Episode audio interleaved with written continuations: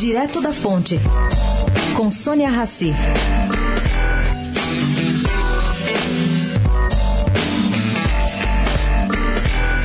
Gente, o Refis, programa que permite renegociação de dívidas tributárias das empresas, foi aprovado ontem com todas emendas esquisitas que privilegiam a empresa devedora.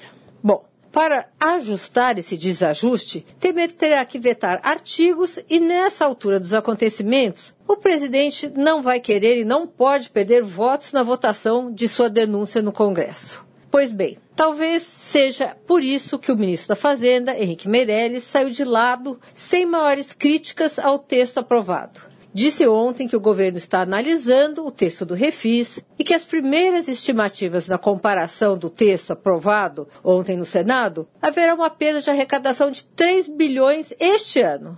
Mas que, entretanto, é preciso avaliar o texto com cuidado e que ainda é precipitado se falar em vetos ou sanções de cada artigo.